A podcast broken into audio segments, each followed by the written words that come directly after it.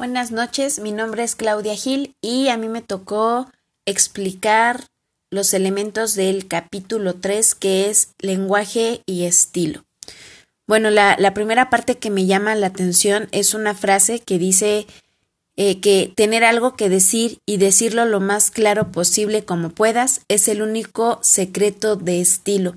Yo concuerdo mucho con esta frase ya que eh, cuando tú intentas decir algo, siempre hay que tener presente que dentro de la percepción que tú quieres dar, tú previamente tienes una concepción y tú manejas los conceptos a modo de esa percepción. Entonces, en ese sentido, cuando lo quieres comunicar, lo vas a hacer a partir del constructo, eh, del constructo, del conocimiento que tú ya hiciste previo y que entonces quieres comunicar.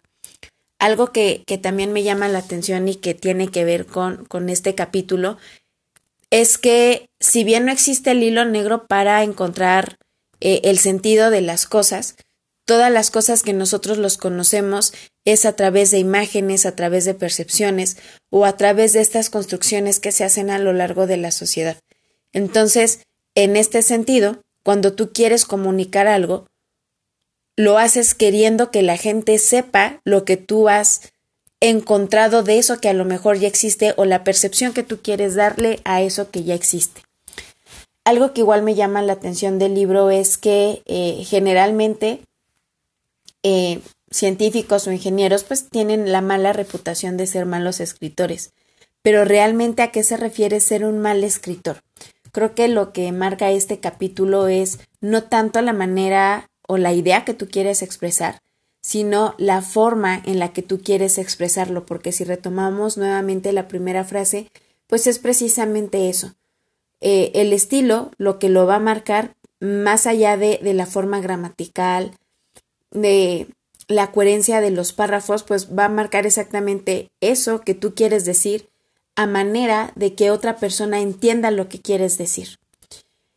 Eh, existen diferentes libros acerca del estilo de, de, este estilo de, de, redacción. Aquí el autor hace la recomendación de William Strunks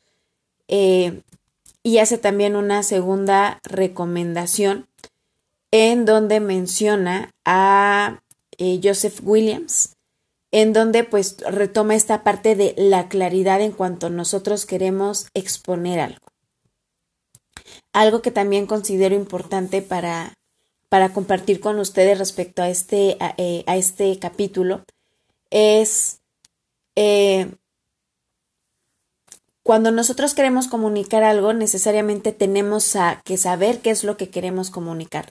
¿Cómo lo vamos a saber? Teniendo una noción previa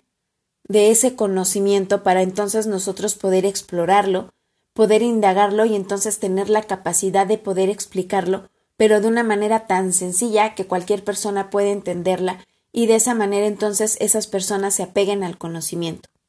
Otro punto es la presentación, es decir, de qué manera el escritor quiere presentar el artículo. Algo que siempre dicen es, si tú quieres llamar la atención en tu artículo, primero tienes que hacer que el resumen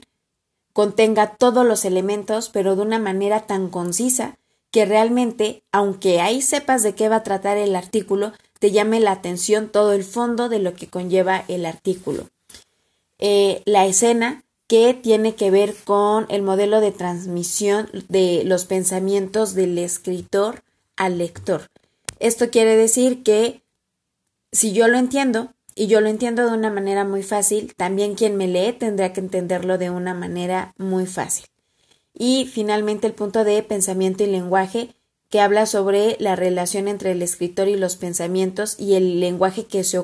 que se ocupa para expresarlos. En este sentido, cuando hablamos de un artículo científico, evidentemente el uso de, de, tecnicismos no lo podemos obviar porque hay palabras que se necesitan, pero que no con ello no puedes expresarlas o no puedes explicar de qué tratan. Además que también es importante considerar estas eh, palabras que unen a los párrafos que, que ayudan a dar coherencia, que ayudan a cortar ideas, que ayudan a complementar ideas, para que de esta manera, a forma de escalera, en forma de hilo, nosotros vayamos eh, llevando a nuestro lector desde un resumen que le permitió conocer de manera general de qué trata el artículo, hasta el desarrollo del mismo desde la contextualización, el desarrollo, a lo mejor los posibles resultados o las alusiones finales que nosotros hacemos en nuestro artículo. Eh, bueno, por mi parte esa sería mi aportación respecto al capítulo 3 del libro Cómo escribir un buen artículo científico.